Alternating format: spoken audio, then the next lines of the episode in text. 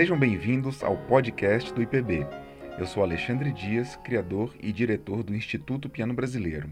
O podcast de hoje é especialíssimo, pois eu vou iniciar uma conversa com o grande pianista Arthur Moreira Lima, que é um orgulho para o piano brasileiro, tendo sido premiado nos mais importantes concursos, como por exemplo o concurso Chopin em 1965, o concurso Leeds em 1969 e o concurso Tchaikovsky em 1970.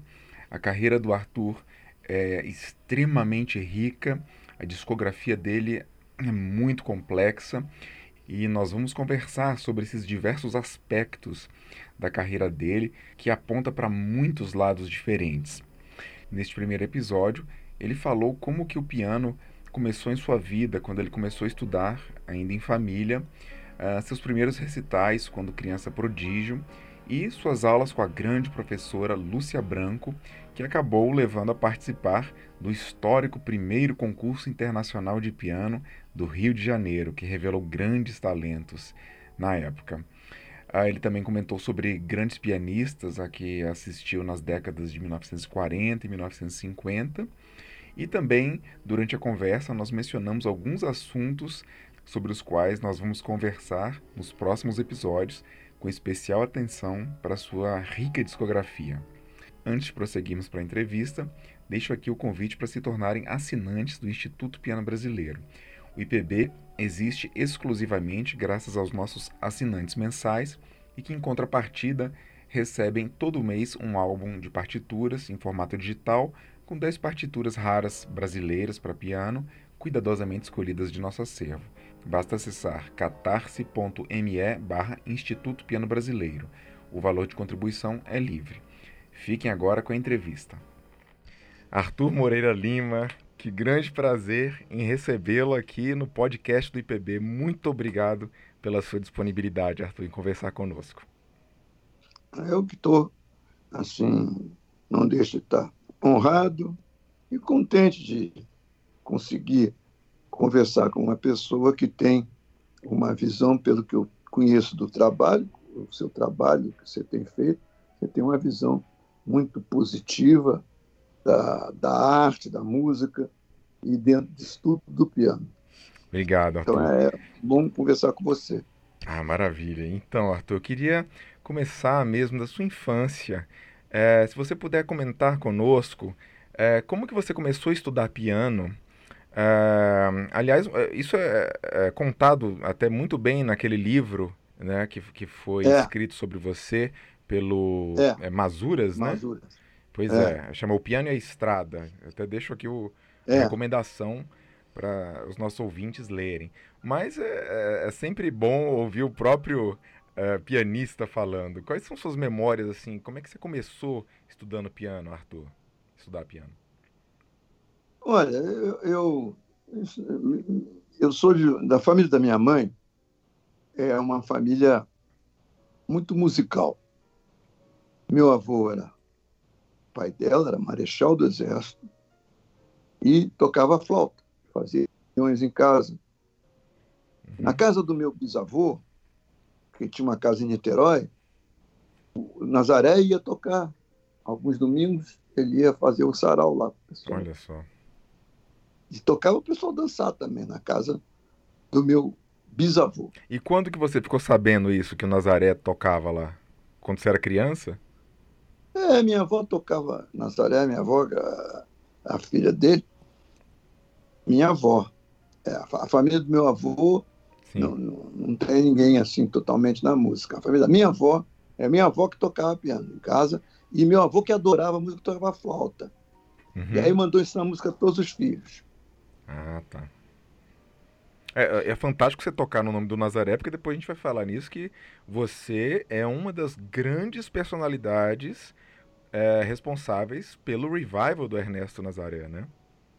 Eu acho que na, na, em matéria de piano fui eu mesmo. Eu sei que outras pessoas gravaram antes de mim, Sim. como uma vez inquirido por uma colega perguntou, ah, por que eu gravei antes de você, não sei o que, você... Só, eu lamento muito, mas aconteceu foi com uma descoberta da América. Poxa, Life Erickson já tinha estado aqui antes, mas a descoberta que pegou mesmo foi de Colombo. Então, é, é... Sim. Não é verdade? E aí, você é deu momento, recitais assim, no, porque, no Teatro Municipal. Não é porque descobrisse melhor. Não é porque ele descobrisse melhor as coisas, não. Sim, nós vamos falar sobre essa época do Nazaré, que é interessantíssima. Da época que você gravou os LPs para Marcos Pereira e depois aqueles nos Estados Unidos, né? É, mas acho que a história de Nazaré tem que ser um capítulo. Claro, a gente vai chegar lá depois. Mas vamos continuar então aí no, na sua infância. É. Então, pois é, mas minha avó tocava essas coisas em casa. Minha avó tocava bem, era uma boa pianista amadora, tocava bem meio, tinha assim, tinha boa técnica natural, apesar de já estar velhinha, uhum. mas tocava bem. Tocava uma opção de músicas, de, de, de valsas antigas, e, e, o que toda garota prendava da, prendada da idade dela tocava, né? Sim. Então, é... Você se lembra ela... de, de, de, algumas músicas que ela tocava, que você, você ouvia? Além, assim, ah, especificamente... Ah, da Montanha. Ah, Eduardo Souza. É, é, é, que mais que ela, assim, que eu me lembro? É, é, umas músicas que eu não me lembro, porque eu não sabia quem eram os autores. Ela tocava claro. aquele negócio e eu não me lembro quem eram os sim, autores. E, e, tocava, uh, Nazaré tocava.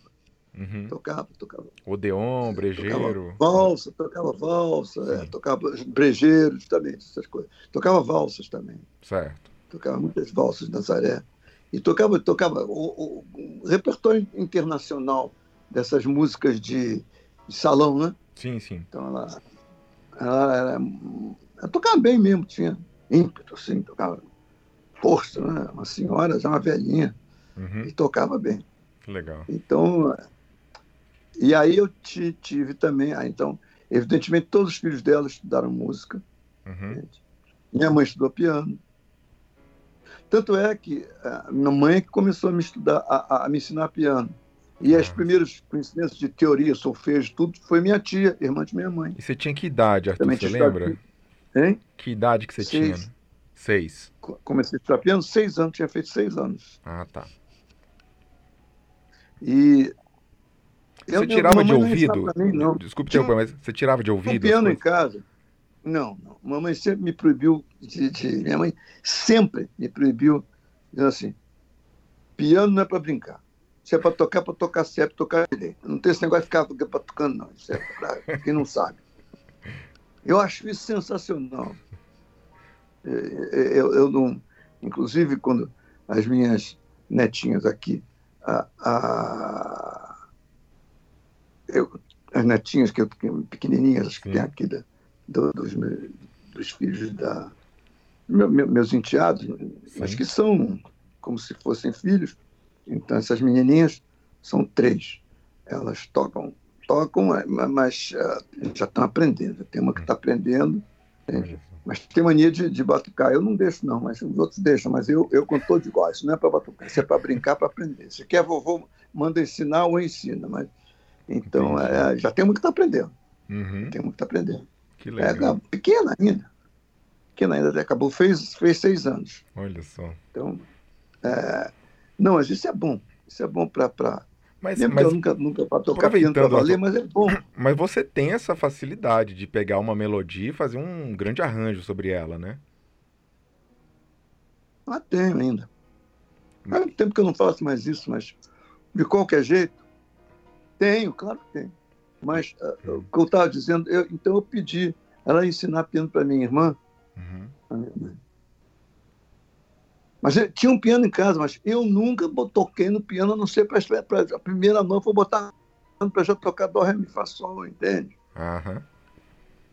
Não, mas não, não tinha muito, também não tinha muito campo para fazer bagunça na casa, não, na família. Era o pessoal mais antigo, né? não tem esse negócio de criança para ser folgada feito hoje, não. É. Mas, é, poxa, imagina, né? Ninguém, criança não interrompia adulto quando estava falando essas coisas. Sim. Mas, a, a então, a, a, ela ia ensinar piano para minha irmã. E eu fiquei lá vendo, né? Minha irmã mais velha, uhum. três anos e meio mais que eu. Aí quando acabou, ela assim, ensinou alguma coisinha, eu, eu vendo, né? Aí ela disse, e é, é, aí pronto, acabou, então. Eu você não vai me ensinar também, mamãe? Aí, aí é, seria bom que ela contasse. Eu sei, eu me lembro disso. Ela assim que ele botou a mãozinha no piano, eu vi que ele ia ser um grande pesado, aquelas coisas de mãe, é né? mesmo? Mas, a mão encaixou. Isso. Hein? A mão encaixou Não, no piano. Que, assim que eu botei a mão, que já botei a mão direita. Olha certinho, só. né? E sabe que eu comentando isso com, com, conversando aqui com, uma vez veio aqui passar uns dias o, o meu, meu amigo Roberto Rivelino, é que eu moro numa um resort, não? Então ele veio aqui frequentar a praia um ano aí. Aí veio aqui para casa, ficar aqui em casa, a gente ficava conversando. E ele disse assim: Ah, esse negócio. Da... Foi ele perguntando sobre isso. A, é, a, a mulher dele, ele, perguntando, mas vocês, quando estudou, como é que é? Eu disse: Não, pois é. Aí disse, e minha mãe falava isso. Ele disse: Puxa, que engraçado. Eu tenho uma fotografia, eu pequenininho chutando a bola, mas o pé já estava certinho na posição que tem que chutar. Então foi isso, tipo isso é uma isso, coisa né? muito pitoresca, assim, você gosta desse tipo de coisa, né? Mas é verdade.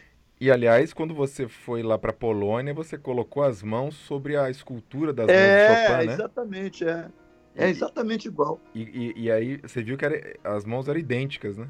É, porque ele o compositor pianista compõe para sua mão, não é? Sim. Isso é, é óbvio, né? Menos Beethoven não, Beethoven não, exemplo, não compunha para sua para a mão dele. Uhum. Ele ele ah, ah, fazia tudo fora do piano, o que o possibilitou de inclusive mesmo quase surdo totalmente continuar a compor. Ele só ia ao Sim. piano para ver se cabia na mão. Sim. Ele não ele não compunha ao piano.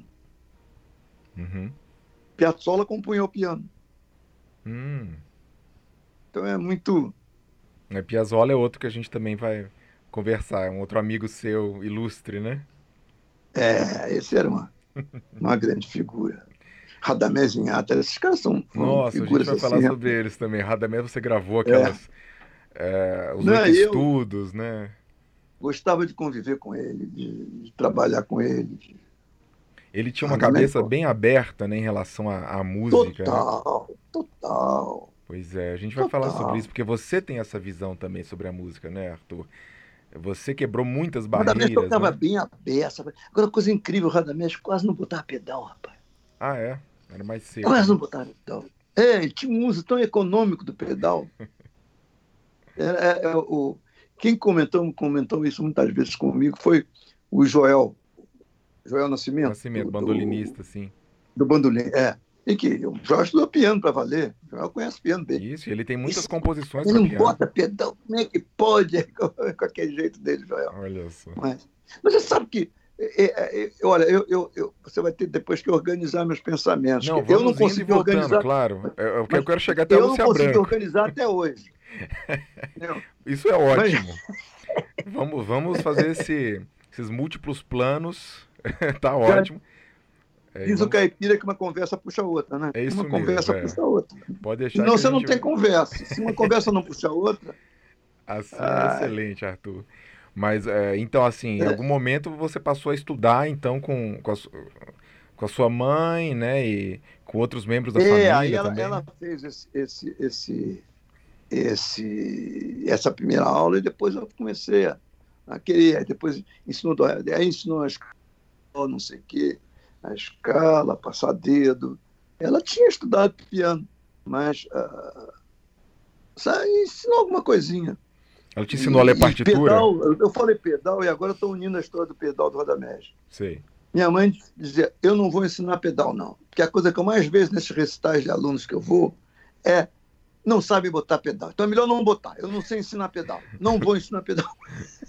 Além do que você nem alcança o pedal. Pois é, isso que eu ia É, perguntar. Eu ainda não alcançava o pedal, né? É. Mas. Então aí eu. Mas eu ela, ela que te ensinou a, a ler partitura, Arthur? Foi ela, minha tia, minha tia Miquita, tia Maria Luísa. Ah, sua tia tia, popular, ok. tia Miquita, que eu gostava muito. É. E você Que é sentiu bem mais velha que a mamãe. pra... É, essa era bem mais velha que a manhã. que a mamãe. E Também você... escrevia. O pessoal lá, pessoal lá era, era metido, pô. Minha família era metida, entende? Escreviam. Sabe esse menino, Gregório de Vivi, é meu primo. Ah, olha só. É. É primo, quer dizer, a avó dele é minha prima irmã. E hum, você eventualmente foi levado depois para conhecer uh, outras professoras. Uh, em que momento que se deu essa passagem ali da família é, para? Não, aí eu comecei a tocar. Aí eu comecei a tocar. E inclusive, por exemplo, eu, eu lembro que aí eu tive sarampo. Uhum. Não pude estudar. A casa era grande, mas a gente ouvia na sala de visita. Aí minha irmã, minha irmã estudando, aí minha mãe descobriu que eu tinha ouvido absoluto, que eu já está tocando a escala de ré, agora é de dó. Agora... Ah, que legal. Ela, aí ela que descobriu assim, que eu comecei, eu estava recomeçando, conhecendo as notas já. Já Sim. ouvindo, já ouvindo. Isso aí você achou que e... te, te deu muita facilidade ou alguma, de alguma maneira te atrapalhou, Arthur? Ah, só dá facilidade. Isso é uma maravilha ter. Pô, não atrapalha, não. Legal. A me atrapalha quando você vai ouvir o troço tá desafinado, tá afinado errado. É isso que eu perguntei, porque quem tem ouvido absoluto em geral reclama que às vezes não tá 440 certinho, né? Se tiver um pouquinho fora já fica. É. Eu acho que o pessoal, ah, eu com a idade, eu já ouvindo tudo um pouco mais baixo. Quer dizer, quando tem uma afinação normal, às vezes ouço até um quarto de tom, ou, ou quase um tom acima, quase meio tom acima. Acima? Olha só. Na, na afinação normal. Sim. É. Porque, em geral, a afinação normal, eu acho que é, é, é não chega a ser 440, né? É, eu acho que o pessoal está verdade... afinando a 444, 444. Isso, isso, já chega a 444. Pois ah, é, isso é, é muito. Para quem tem isso dá maior aflição. Entendi. É. Mas... Atrapalha muito, sabia? Pois é. é Mas eu estava eu tava falando sobre o negócio da minha mãe uhum. com a. Com isso, ela descobriu. Mas aí eu estava estudando, aí fui para o colégio. Uhum. Quando era criança ainda. Sim. Eu tinha. Não, tinha sete, oito anos, tinha feito oito anos e tantos. Aí, o, o, o, presidente da República aqui, que era o Marechal Dutra, Sim.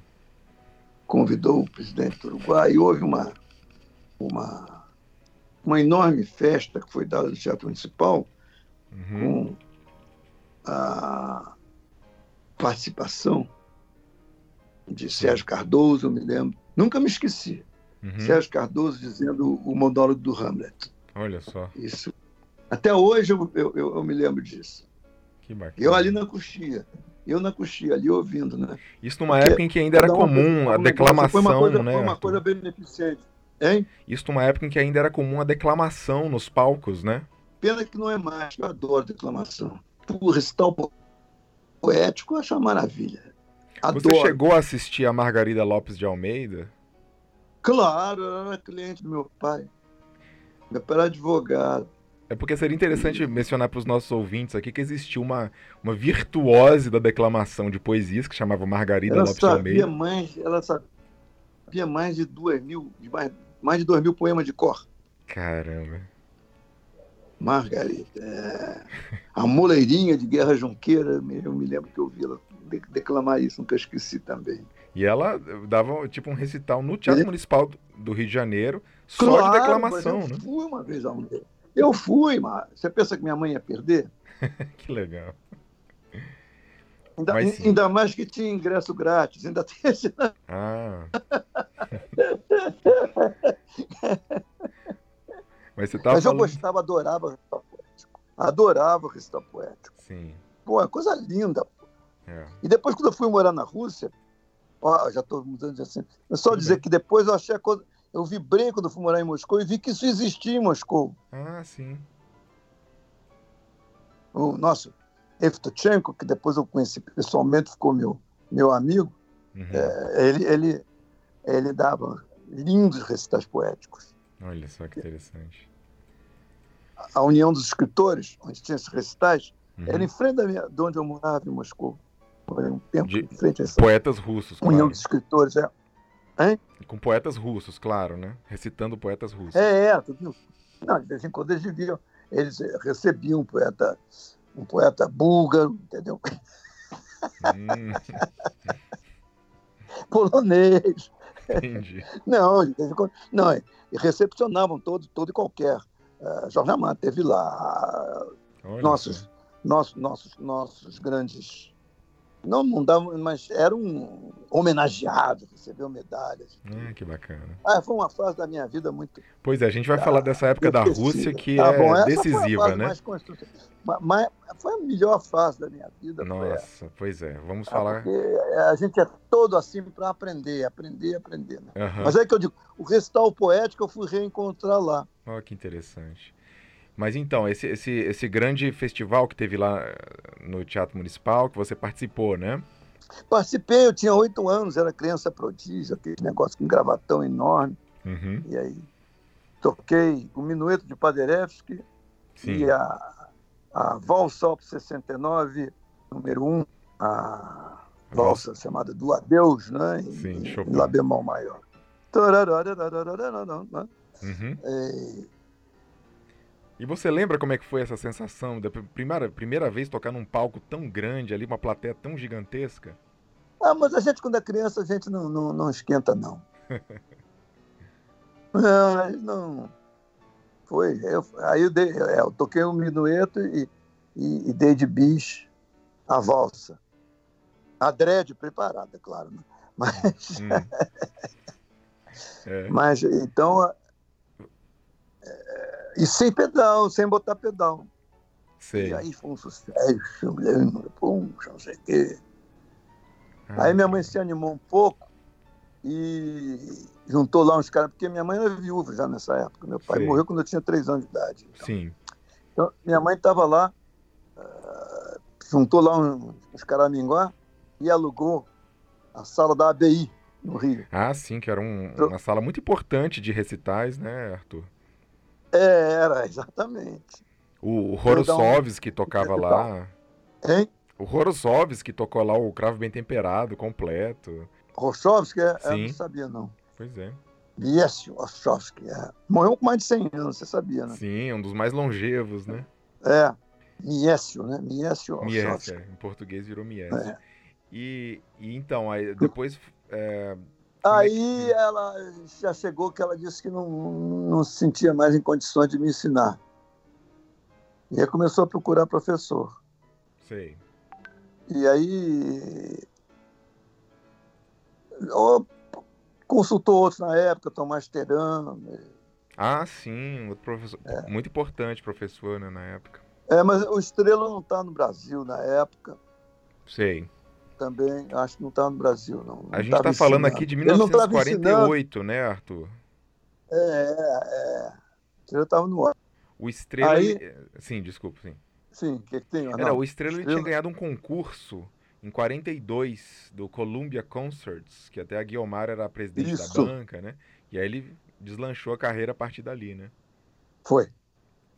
Mas aí o, o, o, foi só ver aí o Teran, não, não, criança não tem que tocar, não sei o que. Não, pô, é, o sujeito estuda é para tocar, não é para não tocar.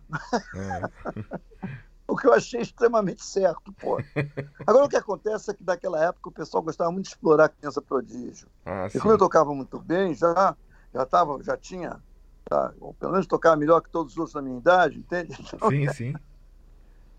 Então é, aí os pais logo querem exibir, não sei o quê, tinha programa, tinha, tinha, vinha aqui no Brasil, vinha, ah, você recebia ma maestros, ah, uma menina italiana de 5 ou 6 anos regendo orquestra, essas Nossa. coisas. Assim. É, é, freak, pô, isso tudo é monstro, né? Freaks, eu acho isso. é, tem o caso do Joseph Hoffman, né, que foi um prodígio ilustre, né? É, mas é um freak, né? É um monstrinho, né? A criança faz. Fazer isso com a criança é sacanagem, pô. Pois é. E, e eu aí tive essa. Aí ela, finalmente, não me lembro mais quem que eu toquei, mas uh, Ah, sim. Aí, para esse concerto, agora estou me lembrando, para esse concerto, a minha mãe convidou vários professores, entre eles a Lúcia Branco. Sim. Aí a Lúcia Branco não pôde ir Uhum. e mandou alunas representando para ouvirem. Sim. Aí essa, a, a, a aluna que foi, a Maúda, Uhum. eu vou, vou, vou, eu vou, vou me lembrar do, do minha sobrinha do João Alberto. É, João Alberto foi um, um ministro do Getúlio, né? Uhum. E foi da coluna Presca, da Maúda, o pessoal de Pernambuco, a mãe dele. É. Aí a, a, a Maúda foi e, e tocava bem a Maúda, era, era uma das melhores alunas da Lúcia Branco na época, já era uma mocinha. Sim. Aí ela, ela reportou a Lúcia Branco, que, eu, que, tinha gostado do concerto e tudo. Aí telefonou para minha mãe, a mamãe telefonou para ela, e aí marcou-se para eu ir para conhecer a Lúcia Branco. Uhum. Foi em janeiro. Não, o fato é que ela foi e, e gostou, e não sei o quê. E, e aí fui tocar para a Lúcia Branco, fui conhecê-la. Isso no, no, no, início do ano seguinte. Isso foi o meu concerto foi em novembro, aí teve Natal, não sei o quê. No início do ano seguinte, a mamãe ficou tentando falar aqui, aí não sei o quê. Uhum. E aí eu fui lá. E eu sei que no dia 2 de fevereiro de Hum. 1949, eu tive a primeira aula com a Lúcia Branco. Nossa, e o que que você lembra desse primeiro contato, Arthur? Ela era uma figura assim muito imponente, intimidadora, você sentiu ali uma conexão já bastante acessível com ela? Ah, imediato. Não, ela não era intimidadora, não. Ela não é uma gracinha de pessoa. Legal. Era uma pessoa muito. tinha um magnetismo pessoal muito grande, né? Entende? Era uma pessoa muito sensível, muito inteligente. Uhum. E, e tinha assim, uma pleia de alunos, né? Então ela. Ela tocava durante as aulas, Arthur? Pra você, assim, Não, pra não, demonstrar? não, não tocava. Ah, Não tocava, não tocava. É engraçado isso, né? Não E tocava. você não. chegou a assisti-la em recital? E ela sabe uma coisa? Eu acho que não precisa ficar tocando para aluno, não. Eu, Uhum. eu tinha um, um dos meus professores, Jean Doyen, tinha mania de ficar tocando. Eu me sentia prejudicado. Pô, tu tá lá para aprender, o cara fica tocando. é, o, o, o Rudolf Keller, que foi meu professor, assim, me formou realmente, Pô, o cara tocava só quando era necessário mostrar, mostrar uma técnica, como botar a mão aqui, entendeu? Que é o que a Lúcia Branco fazia, mas eu não sentava ao piano e dizia, chega para lá e começar a tocar, não, não fazia Sim. isso não. Certo. Até quando era para ensaiar concerto, concerto com orquestra, para fazer o segundo piano, ela chamava uma pessoa. Ela disse, não, não ouço, pô, senão eu fico preocupado aqui tocando, entendeu? Sim, sim. É, fantástico. Mas você chegou a vê-la em recital alguma vez, Arthur? Não, ela não tocava mais em público, não. Certo. Me lembro que ela fez uma gravação de uma outra coisa, assim. Mas em casa que ela tinha um Você chegou a ter acesso a essas gravações? Cheguei. Você tem essas gravações? Não. Porque elas estão desaparecidas. Você já ouviu falar no Malb?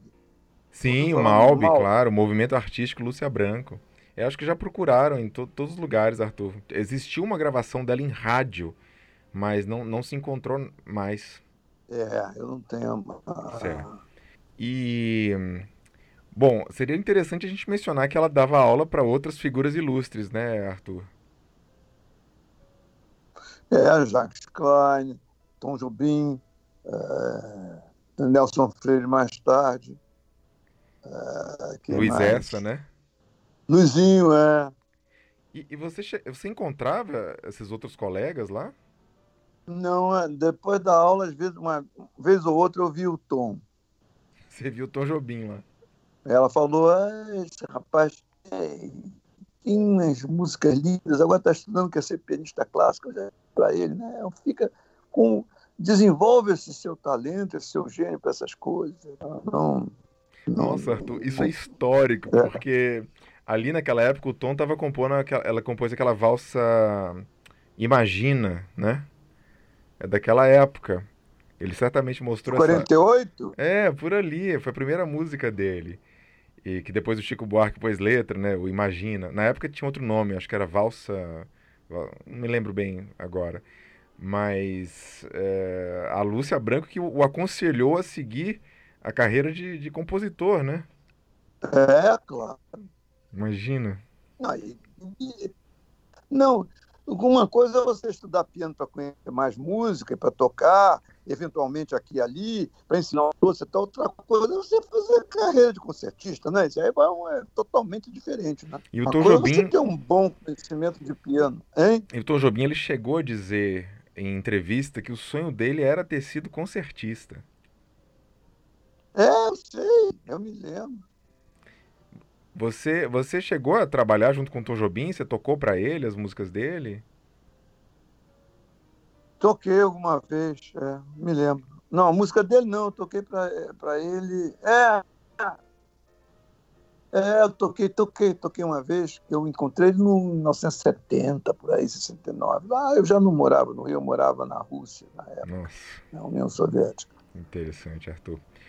A é... gente se encontrou, então, a gente, é, eu fui à casa do Tom com o Bené Nunes. É, ah, outro grande pianista.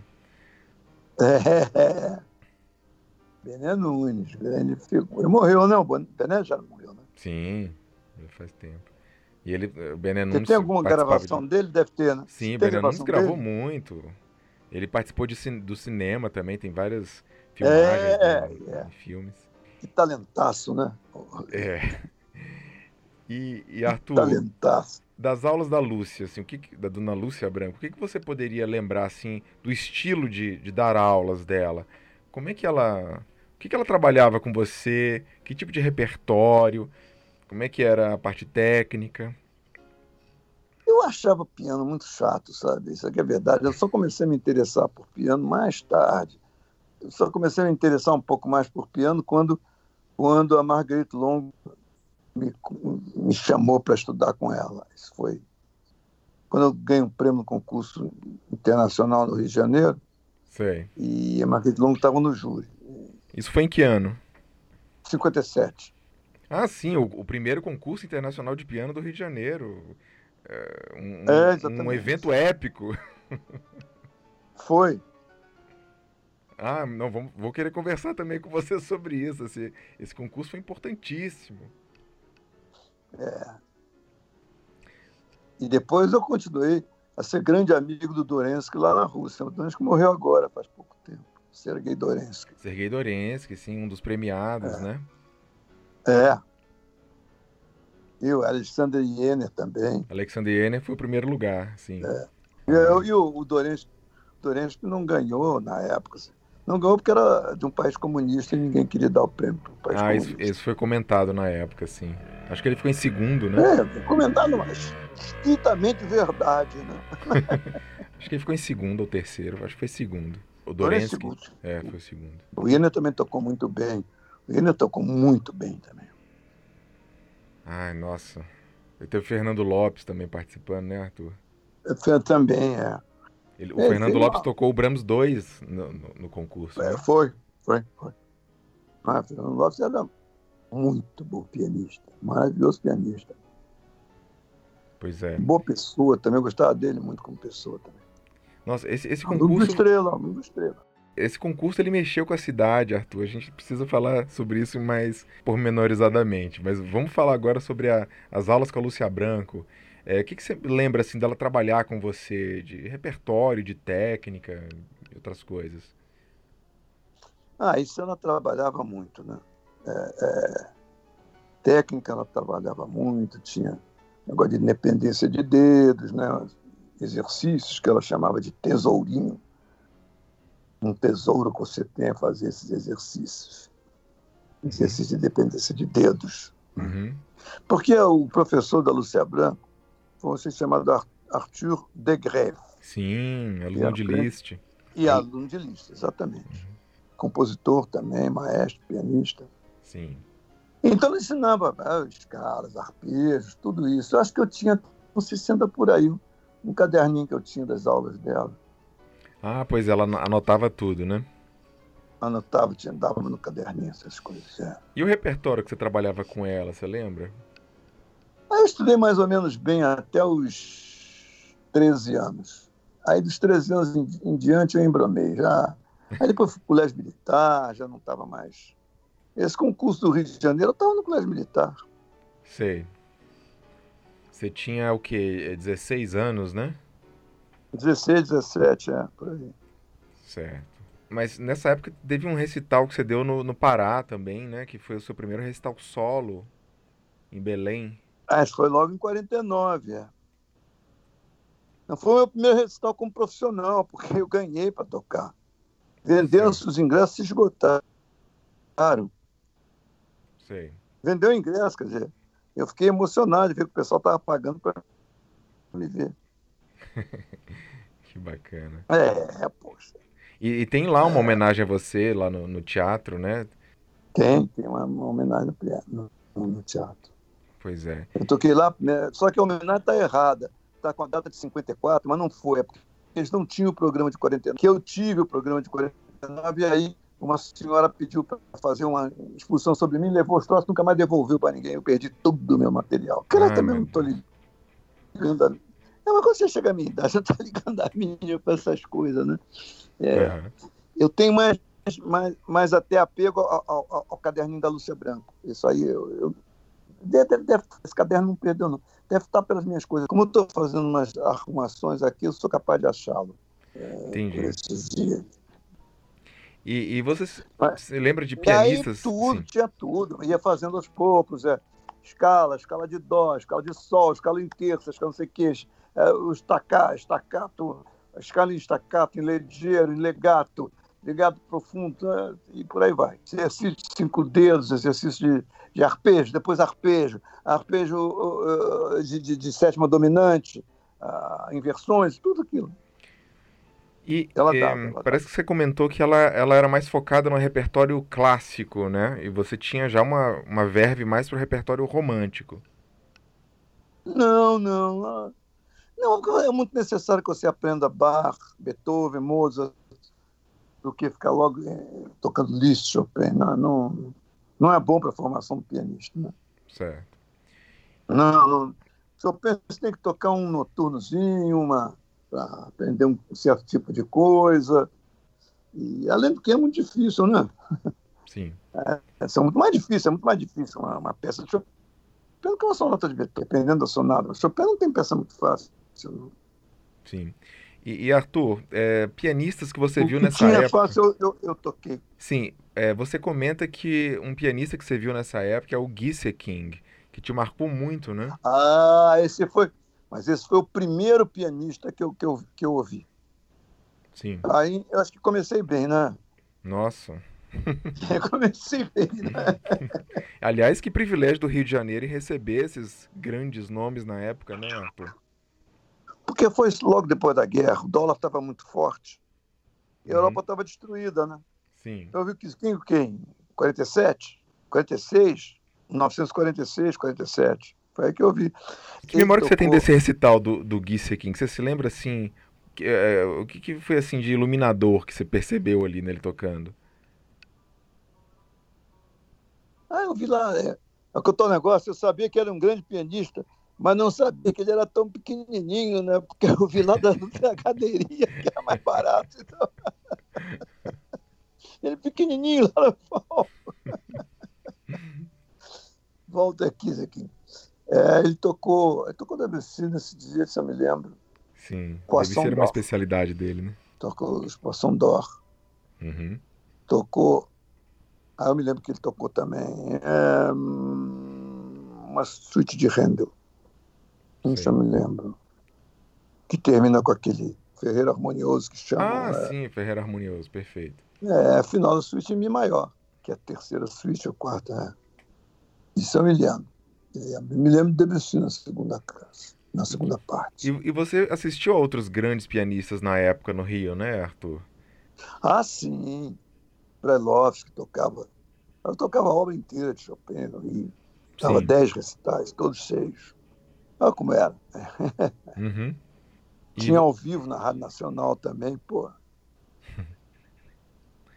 E, é. e você viu o Rubinstein também, né? Vi o Rubinstein, claro. Sim. Ah, me lembro de Kita Magalov. Ah, o Friedrich Gulda, me lembro. Ah, o Gulda. Gulda com, 19 anos tocando. O Gu deveu tocar a integral das 32 sonatas de Beethoven, né, em 54. Foi. Você assistiu? Você estava lá? Vi, não vi todas, mas vi alguns recitais, claro. E, e, em 52 tam, também ele teve, né? Olha só. E, e, você teve uma, uma especial admiração pelo Gulda na época, né? Sim, sobretudo mais tarde, quando eu fui ver a parte dele tão, tão eclética, né? Uhum. Uhum. Também é um homem que respeitava a música popular, respeitava a música é um folclórica. Jazzista um também. Homem né? de, de grande sabedoria, um homem de grande sabedoria musical e artística e humana também. Uma grande figura.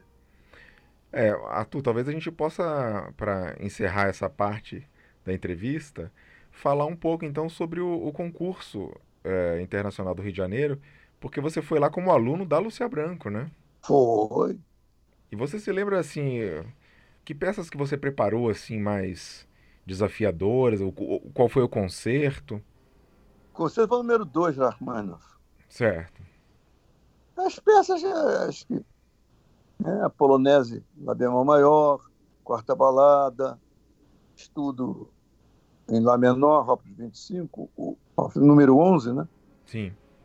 O chamado de Vento do Inverno, né? o pessoal é, chama. Isso mesmo. E, e que mais? Ah, eu estudo as teclas pretas também. A Mazurca, que era a Mazurca, Opus 50, número 3, que depois eu toquei no concurso Chopin, essa mesma Mazurca. E, e, e os jornais. É, os jornais cobriram esse concurso como se fosse uma Copa do Mundo, assim, com muitas matérias de página inteira, né? Foi. Mas até porque São Paulo era, era, muito mais fraco no cenário nacional né, do que o Rio. Rio era a capital. Esse negócio de tirar a capital do Rio ferrou, entende? Ferrou.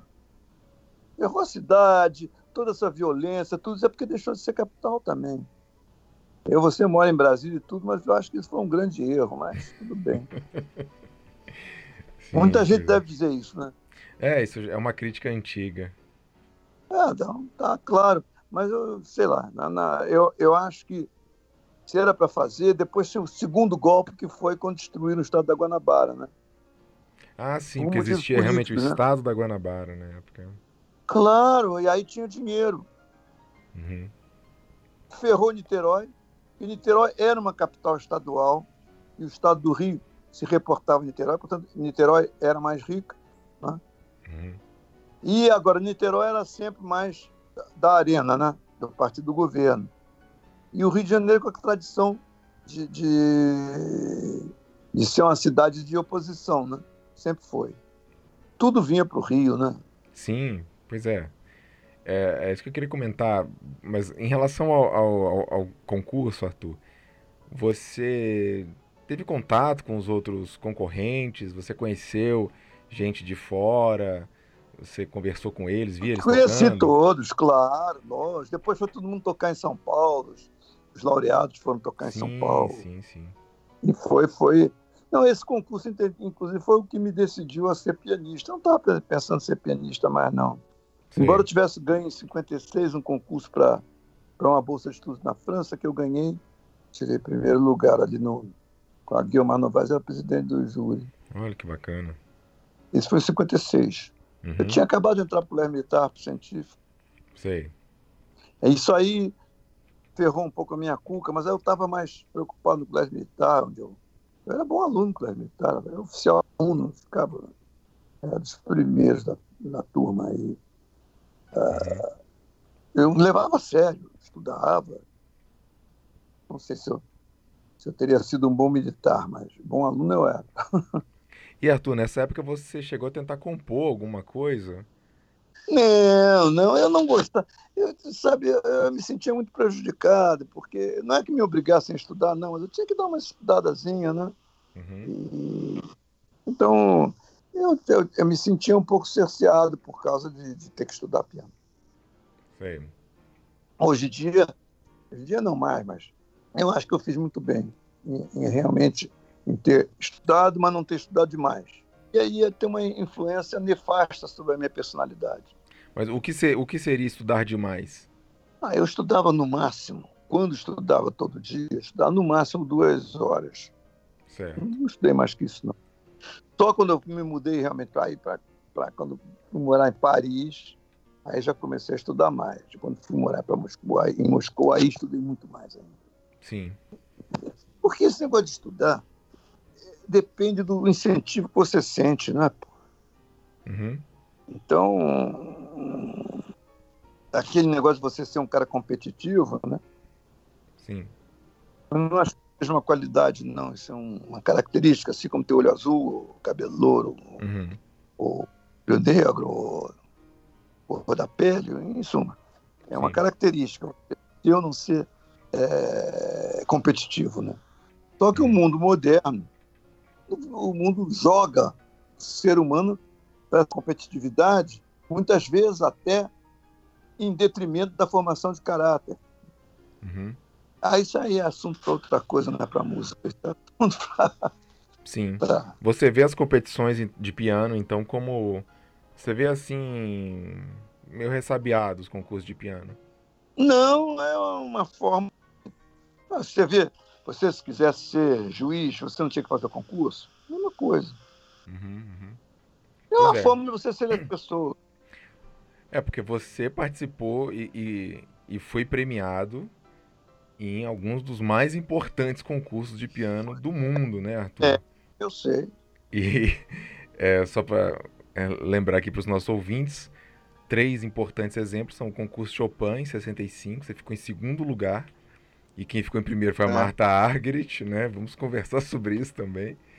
É, depois eh, teve também o concurso de Leeds na Inglaterra, outro super concurso, né? Isso. E depois o concurso Tchaikovsky, que realmente é algo consagrador, né, Arthur? Você ficou lá em, em terceiro lugar e foi uma glória para o piano brasileiro. Nenhum brasileiro chegou tão, tão perto, assim, tão, tão, tão alto, né, no concurso Tchaikovsky. Acho que não, nós tivemos algum fi- finalista, acho que nunca tivemos nem finalista. Tivemos? Não. Não, finalista teve a Diana Cátio. Isso talvez em, talvez em versão em, em Tchaikovsky, não, acho que Tchaikovsky, sim. Em 78, quando o Pletnev ganhou. então ela ganhou uma menção honrosa, chama-se. Isso, é o diploma especial, foi finalista. Mas enfim, você ficou em terceiro lugar ali. E isso é uma coisa não. fantástica. Então a gente vai conversar sobre essa etapa também. É, tanto o concurso Chopin também. É uma é uma história muito bonita. É muito interessante como é que você chegou a aquilo tudo, né, Arthur? É, foi. foi... E os concursos de piano perderam o charme que tinha antigamente. Around the world, não é só no Brasil, não. Sei. No mundo inteiro, os concursos de piano perderam o charme. Teve- ele- é, você até foi convidado uma época para tocar lá no, no concurso Chopin, né, Arthur? É, bem depois de ter ganhado. Pô, eu- todo ano quase eu fazia turnê pela, pela Polônia, pela Rússia, pela Inglaterra. Não, Nesses eu três digo- lugares eu sempre tive uma carreira muito sólida. Não, claro, mas eu digo Ah. tocar no, no concurso Chopin, como convidado. Não, fui convidado, não. Como você, eu fui convidado para o júri, mas acho que eu tenho saco de ficar um mês lá? Não tem, não, pô. Não. Eu, eu tinha a impressão que teve um uma, um- uma vez que você foi convidado pra Fui to- convidado para o Chopin, fui convidado para o Tchaikovsky. Sim. Não, não, não aceito. Não, tem- eu não, não tem um mês da minha vida eu ficar lá ouvindo neguinho tocar. Um ano que eu fui para ver só as, as semifinais, das semifinais, das finais. Mas eu morava ali perto, em Moscou, ali perto, duas horas de avião. Mas, ah, é, e, e fui para ver, para ter contatos e não sei o quê. Mas, mas não, não de ficar sentado dando nota para as pessoas. Observador. Me convidaram, me convidaram uma vez. Vou tocar também, não fui. Não fui também em Moscou. Ah, não. E, mas dei muitos concertos pela Polônia. E na, na, na estação normal, na, na hora normal de dar concerto por toda a cidade. Né? Toquei muito na Polônia, isso realmente. É, olha, o, a gente aqui não, não, não é preparado para ir um troço desse ganhar, não. É muito difícil. Você acha que se eu ficar estudando por aqui, eu não sei, você acha que eu ia tirar esse prêmio lá do concurso Chopin ou no Tchaikovsky? Não ia. Pois é. Você tem que ser muito. Você, você, não ia, mas não ia mesmo, entende? Eu me lembro que você comentou em alguma entrevista que vocês fizeram uma grande preparação, uns tocando para os outros. Claro. Não, é como se fosse uma, uma simulação do, do concurso, com todo mundo. Claro, como se fosse a própria simulação. Não, tanto quando eu cheguei lá, eu disse, poxa, eu vou me dar bem, pô. Conversando com os outros concorrentes, pô, tá por foto, ah, ainda não aprendi. Ainda não aprendeu um troço, eu já sei esse programa há quase um ano. Aí é, co é covardia, entendeu? é covardia, porque nós, nós fomos sete caras de Moscou, eram muito mais preparados que os outros. Tirante um fenômeno ou outro, como a Marta Argueris, como Eduardo Auer, como um candidato polonês, uma japonesa. Sim. E o resto era polonês, russo, eu, entende? Uhum, uhum. Não, a então, gente vai. Eu acho que seria bom, então, a gente é, encerrar essa primeira parte da entrevista, Arthur que a gente falou aí da sua juventude ali início. Isso já... valeu como trailer ou já está valendo? Já está valendo. tá bom, não, acho que tá bom, tem, mas agora você tem que você tem que separar por, por como dizia o escortejador, né? Vamos por partes, né, pô? Tem que ir por partes, né? É isso mesmo. É, então, a gente vai seguir aí para falar da sua uh, ida para o exterior e eu vou querer saber das suas memórias ligadas ao concurso Chopin, concurso Tchaikovsky, o conservatório, né, Tchaikovsky. Mas é, a gente retoma isso e, e, também vamos conversar nas próximas, nos próximos capítulos sobre sua discografia, que é uma coisa extremamente rica, né, Arthur? É, tem muita coisa. Muito complexo. muita coisa. Você abordou é. o piano brasileiro lindamente. Você, você to, gravou muito brasileiro, não só Nazaré, que a gente comentou, até Valdemar Henrique, é, Radamés Inátali, Vila Lobos. Foram muitos é... É, autores que você gravou. Eu até vou querer ouvir de você sua, sua opinião sobre o repertório brasileiro. E Mignone, também... eu tenho um disco que eu considero um disco que eu considero muito bom, modéstia à parte. Não é por estar na minha frente, não. As Doze Valsas de, de Mignone, eu acho uma das, minhas, das melhores realizações minhas. Sim, As sim. Doze Valsas de Esquina de Mignone. É uma gravação histórica. Você gravou até quando o Mignone ainda estava vivo, né? Foi, e... toquei para ele depois. É. Né? E eu vou querer saber mais sobre sua ligação com outros compositores brasileiros também. O que, que você. Porque na época Mignone era música contemporânea, né? Ah, sim, claro. Então. É, eu fiz muita coisa. Vamos conversar. Em 1999 teve aquela excelente coleção lançada pela revista Caras, né? Em que foram ah, aquela foi... 41 CDs, né? Se eu não me engano. É, exatamente. Uma coisa espetacular. E... Muitos gravados especificamente para aquilo e aproveitando outros que eu já tinha, né? Pois é. E... Você gravou muita coisa nova, mas também pegou lá gravações. Você trouxe à tona lá suas gravações ao vivo no concurso Chopin, né? Em 65. É. Foi a primeira vez que é. aquilo estava vindo à, à, tona, né? É. Essa, essa gravação é muito bonita do concurso Chopin. Sim, nossa, tocando ali o estudo revolucionário, é fantástico. É, eu sei, o Júlio, o dentro do Júlio, que é o Djivetsky, o Zbigniew Djivetsky, que é um, um velhinho já, e ele adorou o negócio. ele adorou esse, esse, esse, esse, esse estudo. Ele falou para mim depois, poxa, olha que é um estudo tão caro a gente, eu que sou professor e pianista, mas ele, achei, você deu uma contribuição pessoal muito grande, e tal. É. E você era muito parecido eu com o Chopin. que o senhor nunca viu o Fluminense entrando em campo. Arthur, e vo, eu fiquei emocionado. O senhor nunca viu o Fluminense entrando em campo. Mas se você não levar a vida assim, meu filho, eu, eu, vou fazer 80 anos agora em julho. Olha é, só. É, se você não levar a vida assim, você não, não chupa nem um picolé, né? Poxa, não, não adianta. Então, um mínimo de humor, né? Aliás, é, tem um trecho do livro que é uma coisa curiosíssima. Você estava ligando lá da Rússia para o Brasil e tava perguntando quanto que foi lá ah, o de futebol. Como é que foi isso? É, isso foi uma maravilha. Como é que foi mesmo isso? Nem eu estava perguntando para o Fluminense, é, acabando, né?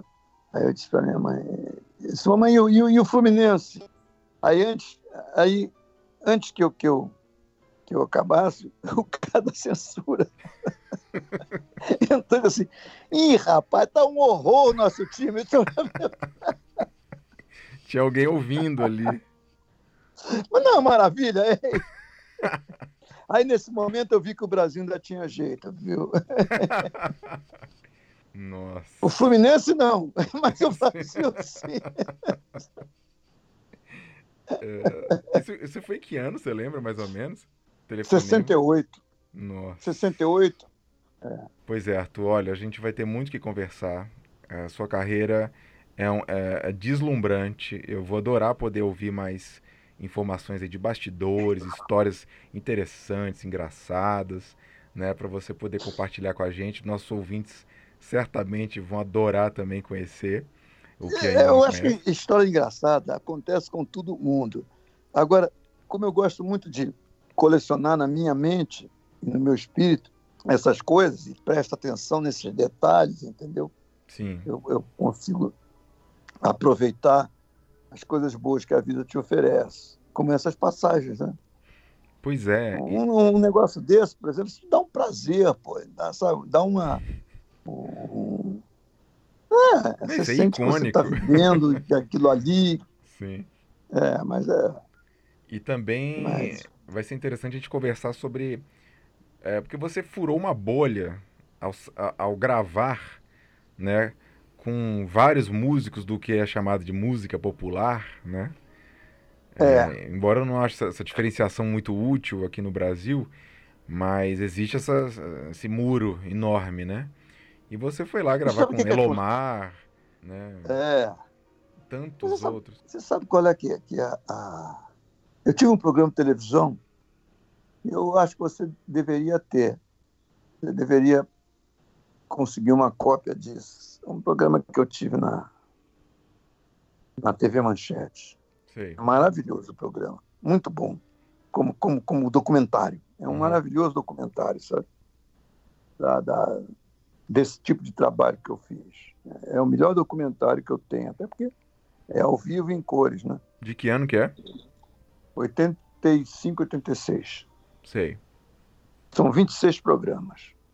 Nossa. Eu tentei obter isso, mas eu tenho algumas cópias aqui, mas tá. Tem que dar uma, uma olhada neles. E o que, que tem, nesses programas? Tudo. É um programa de uma hora semanal.